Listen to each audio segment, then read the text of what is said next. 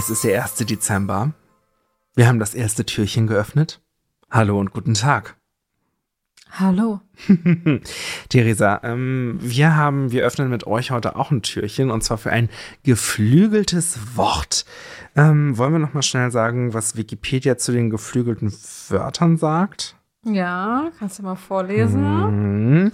Als geflügeltes Wort wird eine literarische oder tradiertes oder ein tradiertes mündliches Zitat, also Aphorismus, Sinnspruch, Bonmot, Sentenz bezeichnet, ähm, das als Redewendung Eingang in den allgemeinen Sprachgebrauch gefunden hat. Ähm, ja, so viel dazu. Also es ist praktisch gesehen irgendwie, das hat mal jemand gesagt in einem Buch oder irgendwo in einem Interview oder man hat gesagt, ach, der hat ja mal das gesagt, etc.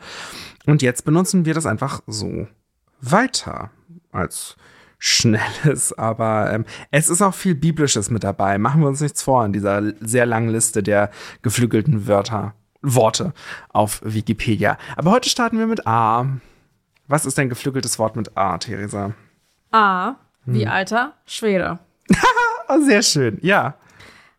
Alter Schwede ist natürlich ein Ausdruck aus der Umgangssprache, ein sogenannter Schnack aus dem Niederdeutschen. Ah.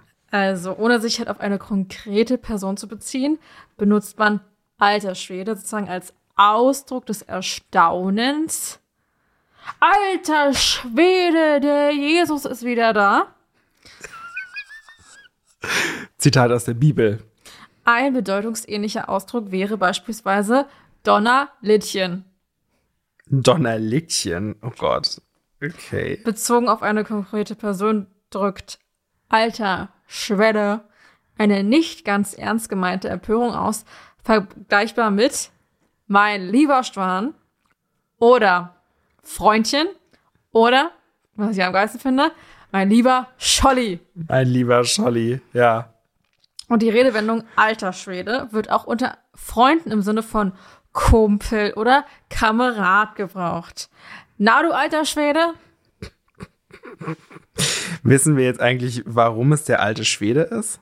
Also es gibt eine, er Erkunft, Mhm. nämlich Heinrich von Treitschke.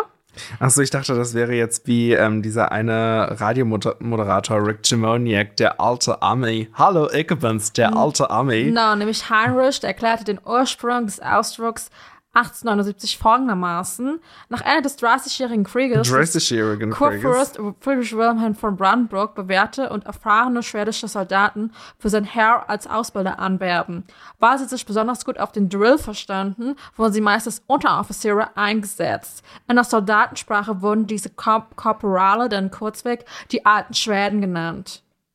Wow. Okay. So, das war's für heute mit dem alten Schweden. Bum, bum, bum. Merry Christmas.